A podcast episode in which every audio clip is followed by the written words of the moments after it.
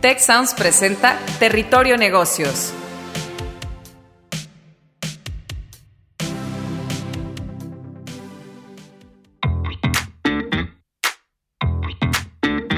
Welcome to Territorio Negocios by EGADE Business School and Tecnológico de Monterrey Undergraduate Business School. I am Jaime Martinez and I will be your guide in this episode.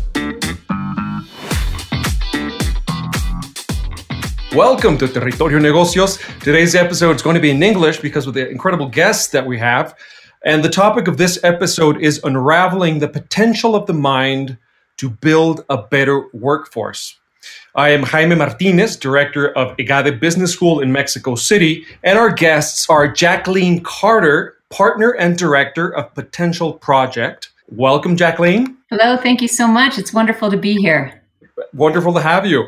And we also have Diego Lainez, who is CEO and founder of Dare to Learn. Welcome, Diego. Thank you, Jaime. Very nice to be here. Thank you. Well, the, the topic that, that brings us together today um, is pertinent and important to any kind of organization nowadays. And it has to do with leadership, with leading teams, with building a uh, workforce. It has to do with employee well being and mental health, especially during the pandemic. And we can all agree that leading teams has always been tough, but perhaps um, never as much as today. Organizations around the world are experiencing a significant shift from shareholder wealth to employee well being. And being a good leader today goes beyond management to keeping teams engaged, becoming more approachable and human, and being compassionate without, of course, overlooking performance and productivity. Moreover, it seems that great leadership begins with a healthy mind, and that's incredibly clear today. According to the Washington Post, downloads for mindfulness apps, and this, this is just a good example of how relevant this topic is becoming. Downloads for mindfulness apps hit a 25% increase during March 2020. And uh, users spent about 85% more time, almost double the amount of time in those apps than before the pandemic. How can a clear, how can a clear and present mind help leaders build better workforces? Today, we unravel the potential of the mind of the leader. And that is our introduction. And we're now going to start with this discussion amongst our guests. Several studies have shown that contrary, contrary to popular belief, working from home is actually producing a better turnaround on projects and increasing productivity. However, it is also clearly taking its toll on mental health. There's an overload of notifications, pressure, uh, long work hours, and constant multitasking that are hurting people's ability to focus and be attentive towards their tasks. And I'd like to start with you, Jacqueline. What makes mindfulness an appropriate response to this mental health crisis? Well, thank you so much, Jaime. And I couldn't agree more that mindfulness is a critical skill in our current environment, which is really challenging. And it's challenging, as you mentioned, not only for leaders, but for all of us. And specifically, if we look to be able to help us to have a common understanding, because mindfulness can mean many things to many people. And of course, with an audience with different cultural backgrounds, the way that we like to look at mindfulness is the ability to be able to be here now, to be able to be focused, to be able to be clear, so that I can be present with the task at hand and present with the people that I'm with. Now, exactly as you said, in this world right now where we're all working from home, we're all plagued with notifications, distractions, so many things that are coming at us, the pressures that we're experiencing not only in our daily work life, but also in our home life our ability to be able to be here now is challenging, but it's critical because if we're not here now, we're wasting our time. We're missing out. I mean, if I'm not fully present in this session right now, I am not going to be able to be at my best and I'm not going to be able to have the kind of impact that I want to have. And it's not only true for us in our daily work life, but it's also true if I'm not fully present when I'm with my family or with my friends. I'm also missing out.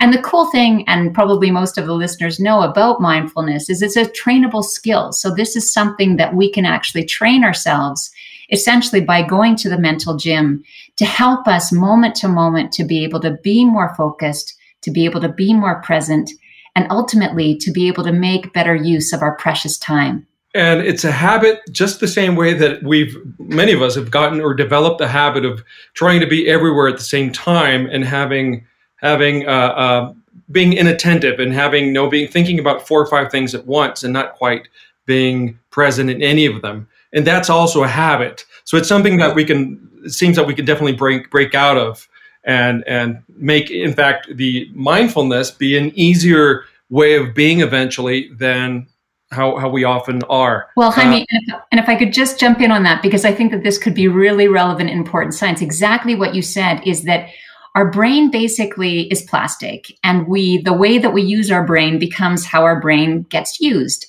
And so if we're multitasking all the time and this is again backed by research then our brain becomes really good at multitasking, which means we're really good at being all over the place, being distracted, being overwhelmed, feeling under pressure. And that becomes our default way of operating. If we train ourselves, as you said, to be able to be more focused, to be able to be more present, to switch tasks when we need to switch tasks, and all of us need to switch tasks all the time, then we can actually be more efficient and more effective on habit, exactly as you said. So there's great science that backs that up. And I'd love to connect that with learning and reskilling, something that's becoming increasingly important. Um, whether it's someone at work telling you that you have to acquire or develop or deepen certain skills, um, or it's yourself, yourself, you know, realizing that um, in terms to in terms of progress in your career, you do well to learn more about something, um, and that connects with with Diego, who's obviously very acquainted with the world of reskilling and upskilling. Um, and and again, reskilling and upskilling are as mandatory to a healthy mind um, as they are to building better workforces. And according to the World Economic Forum, half of the world's workforce will need reskilling by 2025, which is just around the corner, as adoption of technology continues to increase.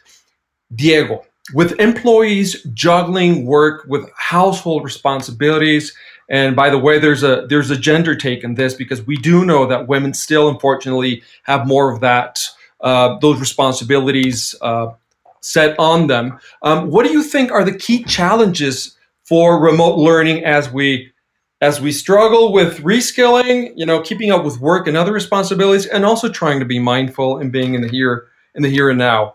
So, if you have any advice in terms of that, I'm sure you do. Our audience, I'm, I'm sure, would appreciate it. Yes. Uh, Thank you, Jaime. And actually, we, we just went through the through the masterclass with Jacqueline about the mind of the leader and being the mind of the leader, the the, the core of this of this episode of the podcast. I, I am trying to connect with the three elements that, that Jacqueline taught us in, in the masterclass, right? So I think it's it's completely there. We can frame it in the in the compassion, uh, mindful, and selflessness. In in which sense? Let, let me try to to put that in a structured way. Let me see if I can if I can do it.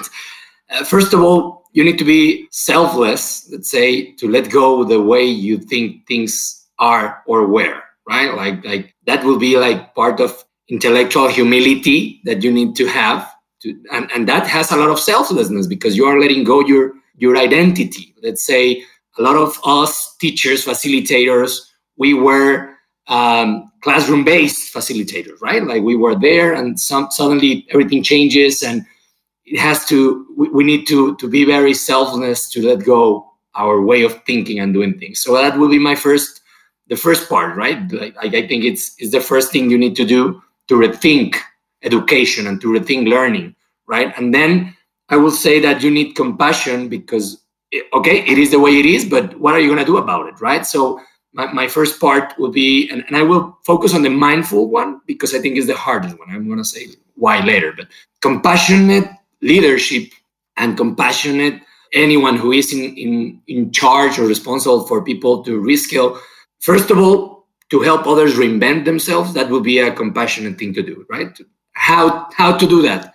First of all, I think we need to stop copy pasting things because that was the first response, right? Like let's copy what we've been, we've been doing because everything was urgent. So we didn't stop to think. We just switch, as Jacqueline said, tasks. Second, we need to stop being stop the confusion about one hour webinar is learning, right? Because everyone jumped to that. As soon as we were home, you cannot imagine how many people, how many customers jumped from no workshops, forget about that, one hour chunks. And I think that's a dangerous way to go. That will say, all right, you did it already start thinking about that is not learning that is just one part of a wake up call maybe you can do in one hour right great curator better facilitator. Put the effort on the pedagogy. Put the effort on, on being a challenger, on make it Socratic. It's the best opportunity we have for the flipped classroom to actually work. Let's people do the lecturing at, at their pace and let's do homework together. Project based, uh, peer reviewed. So we need to put the effort on creating cohorts and, and can I can I make make a a, um, a footnote there uh, for those of us hearing this episode? U Week is this incredible event that we have every year for the EGADE alumni international alumni community, where we had Jacqueline Carter as one of our keynote uh, speakers, and that's what Diego Diego's talking about. And we do that every year with lots of content and we we try to update our alumni community. I'm sorry, Diego. Uh, no, it's okay, and, and, and it's a good example because you put the effort upfront of making the, the thing work and you, you, you just didn't assume. You you gave us the pre-work. We were prepared for that. So i think that's the flipped classroom concept but i think this is the best opportunity we have now because we have been trying it for so long. Now is the only option but we have to do it right. And i think this means also being technology savvy. It's a it's a compassion thing to do to be technology savvy digitally savvy. And that's it. So you you cannot hide be, behind the this is too hard because that is not being compassionate. You need to be a, a compassionate leader to put the, the, the, role modeling on that. Another thing we need to do as on the on the learning side, and this has to do a lot with the multitasking and the and the amount of information we are receiving every day. We need to put the effort to catch attention because people is more than ever uh, playing with their mobiles, playing with their browsers. We don't have the chance to have them in classroom.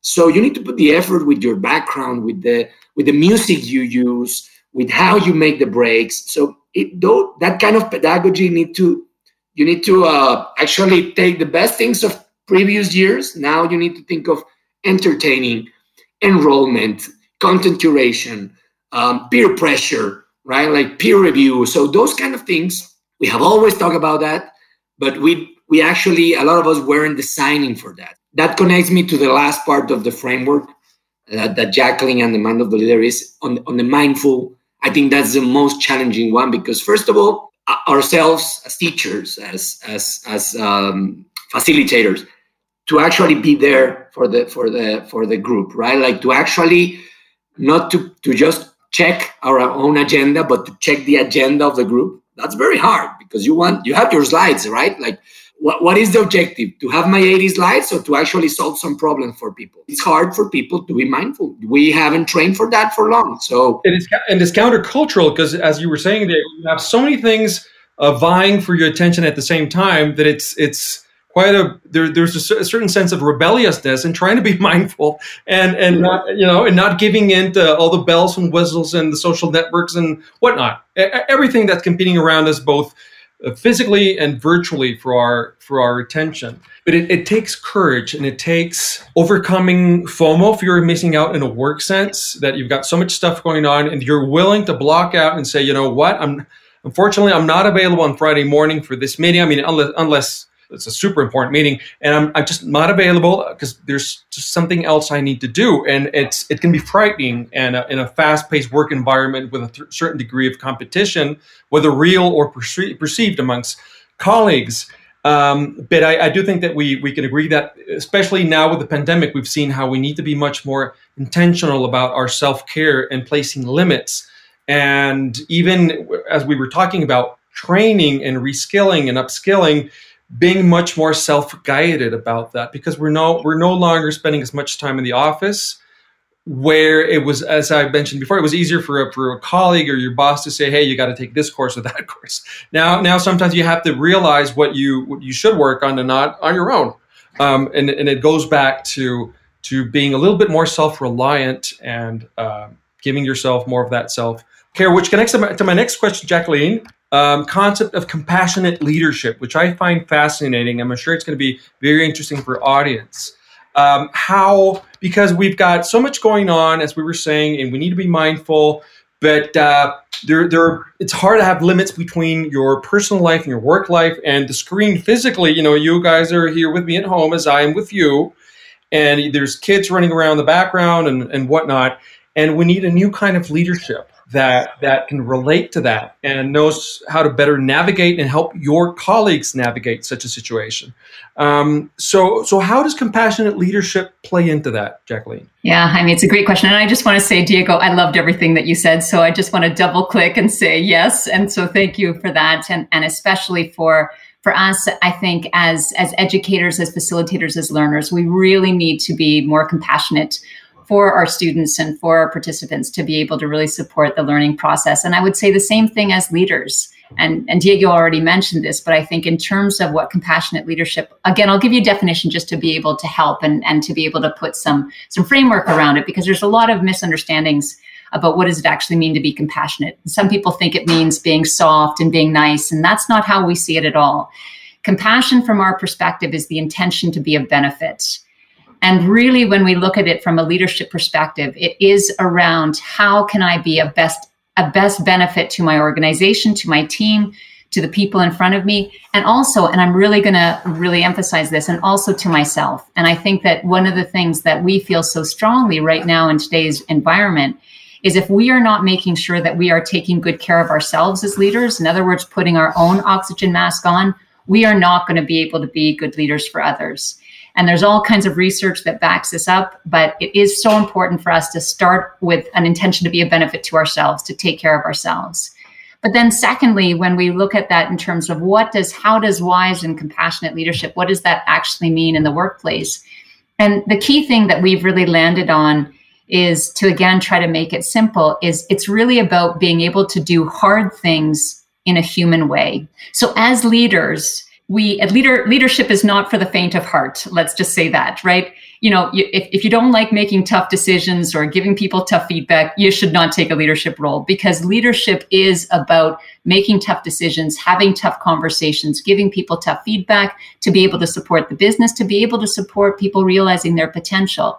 And so when we look at the fundamental of compassionate leadership, it is being able to do those things but do it in a way that is respectful of the individual, that respects their dignity, that supports them in their journey, which could be either within the organization or potentially even within another organization, because sometimes that needs to happen too. But it really is about bringing more humanity into our leadership and really being able to, as leaders, support ourselves and support others to realize more of their human potential, because that is really what enables us to be able to create great organizations that do great things in the world. So that's really the essence of what we see as compassionate leadership. And I, and I see that concept, it connects wonderfully with so many other things going on. And it, seems to be a constellation of changes that, in a way, are co- coherent. And it has to do with this sense of a more compassionate capitalism, more conscious organizations. Um, caring more about the triple bottom line, about social and, and environmental impact,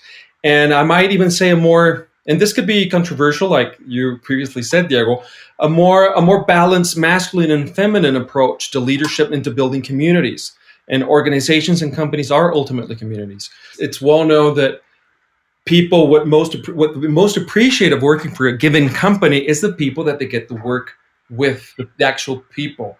And um, I would I would obviously venture to say that a, more a purposeful organization can also be a much more open organization uh, where ideas can be discussed, where, which can be more innovative and more critical in a constructive way. And, and and to that degree more resilient and more creative which is certainly necessary now more than more than ever. Just before you because I, I just want to say that it, I, I really want to emphasize this. What we are seeing and again potential project we're a global organization. We're in 28 countries and I think exactly what you say. We are at a really key inflection point for organizations because now one of the things with the pandemic that we've seen is top talent can work for any organization around the world from the comfort of their home. So if you want to be able to make sure that you're able to a- attract and retain the best talent, you really better be able to think about how you're taking care of them, how you're treating them. So it's becoming more important than ever that we create compassionate cultures that enable us to be able to, to, to really create, especially in a virtual world, which is even more difficult, but it's possible. I think we've all seen that we can make that work. But it is actually the successful organizations of the future in our view, and I think probably get at least the three of you and hopefully the listeners agree, are the ones that are creating compassionate cultures where people feel connected, people feel connected to the purpose, people feel meaningful, and people actually enjoy working with each other because they care about each other. And who wouldn't want to work in a place like that? Right now, what we're all facing is there's so much uncertainty and there's so much unknown in the future for business. And if we create compassion, actually helps us to create psychological safety within our workplaces, which is the foundation for creativity. If you are in a fear based culture, you are not going to bring your best ideas to the table. And right now, there is no company that can afford to have smart, passionate people that are afraid to bring their best ideas to the table. So again, why compassionate leadership is so critical to be able to create more compassionate cultures. But and that also, I mean, and we could go on and on, but that, that also connects with digital transformation, which is something that that's very important to us at EGADE, amongst many other topics in the field of management, and where we're trying to help companies all over the world, mainly in Mexico, Latin America. Um, but sort of the leverage point to be able to transform and to challenge processes and introduce more technology and restructure organizations is having that kind of leadership, that kind of solidarity, and, and that kind of social fabric within within the organization, that level of trust among colleagues and ultimately that sense of purpose uh, around which you can pivot and you can change the way that you do things if you're still serving that that that higher purpose as an organization. Um, Diego, a lot a lot of companies have approached EGADE and asked us about how can we have more of that type of leadership, and oftentimes they can't quite express it, but it's exactly what Jacqueline describing. But do that in a remote context. It's it's just so difficult. It's so hard because uh, it, it can be so so cold and at the same time, so um, it's it's it's tiring that you know, have all your interactions be through a screen with everything that that entails. You know, this laser focus and seeing yourself on the screen. It's and it adds to the burnout. Um, so I don't know if you have any advice uh, for our audience in terms of, of your perspective and your work with many organizations in terms of training and development and remote work, um, and in this within this frame of trying to be more mindful, more compassionate, more sensitive. Yes, I mean, I will try to just complement what you guys said because you were like on point, right? I, I, I will share a couple of stories probably to to spice it up because uh, I have at least two to share. One is from one of our training courses, which is actually remote leadership. Dare to Learn was born in 2016 as a remote company. We have always been remote or distribute, as we like to say, because we do have an office where you want to go if you want to go. And well, now we don't, but we used to. So uh, we have a couple of, of scratches and, and, and things that we have learned. And um, let's uh, let's say in one of these uh, courses for one of, of, a very big company here in Mexico, right, uh, subsidiary for an international, etc. At the end of the training, we were I'm going to say more or less what the, the concepts of the training are regarding compassion from my side, my point of view. There was this guy that said, "Well, we were reflecting about the learnings, etc. So, well, what I learned here is that this is about being a better person, right? well, you got it, right? Like uh, that's leadership, and I I cannot agree more with Jacqueline when she said that if you don't want the burden of being a leader, don't be a leader, right? Like like, it, and it's it's okay. Maybe it's not your time. Maybe sometimes, unfortunately, it's not your decision if you want to grow. But once you you you come of age, that being a leader is not and the, the, the extra work is not being emotionally and compassionately attached that's not the extra work this connects with the second story we were in U Week as you mentioned there was some comments in the chat about well yeah but how do we do this without the extra work the extra burden i said well i think you have it backwards my friend that is the work the other things you think being a leader are that is not the work that is the management part, right? And the, the definition between a boss and a leader is something we need to struggle now, or manager, manager and leader. The actual work of the leader is the emotionally charged work. Connect, take people to their best, t- taking obstacles out of the way. The coaching function. Yes, exactly. I mean, what, what, we mentioned in the in the leadership remote training, we have some dimensions, which one of them is for sure compassion, is the one we, we left.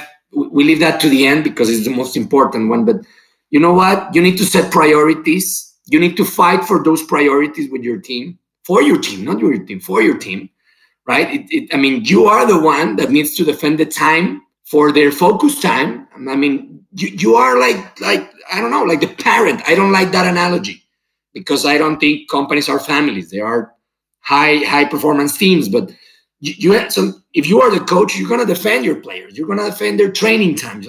You're gonna set the expectations. They they get to know you at, at a deeper level that, that we are used to. And that's the way it works in remote. How can we do this in remote? By accelerating the things that we were, I, I will say, wrongly uh, used to in the office space to happen. Like, okay, I'm going to spend five years with this person. And maybe after five years, I'm going to know what kind of movies she likes, what kind of, of food is her favorite, what's the name of his of her dog. You actually need to accelerate that by design. So we have an, a, a, a tool that is called Getting to Know You, and it's 40 questions that you need to ask. I was rehired this July by a company, and it was on my second week please answer these 40 questions. Here are my 40 questions. I'm sorry, this kind of feels weird, but this is the way. We're not, we don't need to spend five Christmas uh, holidays, uh, company parties to get to know each other. So you need to be deliberate about setting priorities and defending them, letting people know why their work is important, right? to avoid the disengagement of not knowing why you're doing it, and getting to know people in a very um, deep way so yes, it's emotionally charged. Yes, guess what? That's the job. So, and and and in that sense, that is the only way to being, com- I, from my point of view, to actually being compassionate. And it, I think, trust, as you mentioned, Jaime. I don't know if it's a byproduct or what, but it actually creates trust, which is the other the other element of remote working. And and I I, I just want to to close with well, it's not a not a story. It's something that actually uh, had a lot of impact on, on, I'm pretty sure Jacqueline must know this on, on my understanding of compassion. When I when I heard um, a podcast between where, where they talk about the conversation with Fred Kofman, and I'm pretty sure you, you guys know at, at, at, at Tec de Monterrey and probably Jacqueline too, and and Jeff Weiner, who used to be the LinkedIn CEO, and and and Fred is telling him about you know compassion without action is ruthlessness, right? I mean, you need to act. It's it's just empathy, let's say. So I think when you understand that, you, it, take, it takes courage, but courage is part of the job description, even though if it's not anywhere in the job description. So if you sign in for that, be, be ready for that and, and, and do things, be a better person, work on being a better person, and you're probably on the right path. Now, Diego, you mentioned one one of several techniques that you use, which is actually going through a questionnaire, a survey of you know just personal aspects of the people you get to work with, so that you can more easily relate and eventually know that that can lead into greater trust. Now, Jacqueline, as we approach the end of the of this episode, and again, as I was saying, it's it's wonderful having both of you because I'm sure we could go on for a couple of more hours at the very least. How can companies avoid falling into um, this common situation. I'll make an analogy with the with a mind with a, with concern about mindfulness as as a you know one movement that's there and of which we need more of. That that oftentimes we see companies trying to latch onto that, but through sort of um, uh, accessory activities in the in the periphery of the organization that has to do with you know whether it's yoga or mindfulness practices or tai chi for employees or whatnot, but without any actual changes in the core of the of the uh, culture of the of the you know of the day to day work. Uh, how how could how could we avoid something similar happen, happening to companies that do want to develop embrace this different kind of leadership, but without it becoming no, we'll just give them a workshop or whatnot, and that'll be it. Exactly. No, I love that question. And and just you know, from from our perspective, mindfulness is not something that you know should be like a you know an after work activity you know it's just a little course or something i mean of course that's beneficial for for anybody that wants to take it up but what we're looking at and i think the conversation here and i think what we're all passionate about is actually creating more mindful cultures. So actually creating cultures where people are more present with each other because guess what? If when we're all paying attention to each other and focused on the same task we get more done and it feels better and we get better company results. So i do think that from from our perspective and in our work it does need to be looked at in terms of business outcomes. So not just if so companies that look at it as being something like yoga or something nice to have and not to put down yoga because i love yoga but but it's not some side activity. It has to be linked directly to business outcomes And in our work, we actually look at a return on investment. So by investing in bringing in opportunities to not only look at how to support individuals and being more present, more focused, but actually teams, um, departments. How does that actually help us to be able to be more present with our com- you know, with our customers? How does that help us to be able to achieve our business outcomes? And measuring it and being very scientific about it, because then I think anything right now in an organization, anything that you do, you should measure. You should know that there's value in it. And I think that really, in terms of the measure, the return on investment in terms of investing in your people, because it's your people that are the ones that are supporting your companies, it's your people that are having the next great ideas. Um, and then to really be able to make sure that you see the link to, to being able to look at business outcomes and results. And so that's how we frame it. And how important it is, and I'd like to stress that that uh, these are changes that you want to measure, that are measurable, and that is perhaps the main way, or certainly an important way, to make sure that they're absorbed into the core of the company culture. Well, this has been a fascinating discussion with with our two with our two guests. Uh, we've gone over mindfulness and how that is now a key skill for organizations, which we can define mindfulness as being here now, and oftentimes how countercultural that can be when we have when we're used to we have, when we have this even bad habit of being everywhere, trying to be everywhere, and oftentimes nowhere really. Um, and we have so many stimuli uh, vying for and competing for our attention. Uh, we've discussed uh, compassionate leadership, which is not a lenient or a soft leadership, but it's asking yourself, how can I be a benefit? And that, that has to do with coaching and it has to do with holding people accountable and to doing uh, the, the best you can to help them grow, however and wherever that may be. We've talked about trust and how that that connectedness between colleagues, between leaders and and their team members um, can be built. You you mentioned Diego by getting to actually getting to know them uh, on a on a personal level, but also with with managing and and being empathetic with the challenges of remote work currently and and how oftentimes uh, work life goes over into personal life and and just being more you know better relating to that situation that in fact we're all immersed in. Um, and how you, you said diego uh, managing is uh, leadership is not managing it's actually the actual coaching no? Um, and helping people grow and of course jacqueline from her uh, far and, and, and, very substantial experience with organizations um, shared with us how we should actually be measuring uh, the benefits and the return on investment and the um, employee satisfaction and so forth of having more mindful and compassionate cultures. Well, this has been Territorio Negocios, unraveling the potential of the mind to build a better workforce. We had Jacqueline Carter with us. She is a partner and director of Potential Project, and Diego Lainez, CEO and founder of Dare to Learn. I was your host, Jaime Martinez director of EGADE Business School in Mexico City. And we'll be hearing ourselves each other soon. Thank you. Thank you, Jaime. Thank you.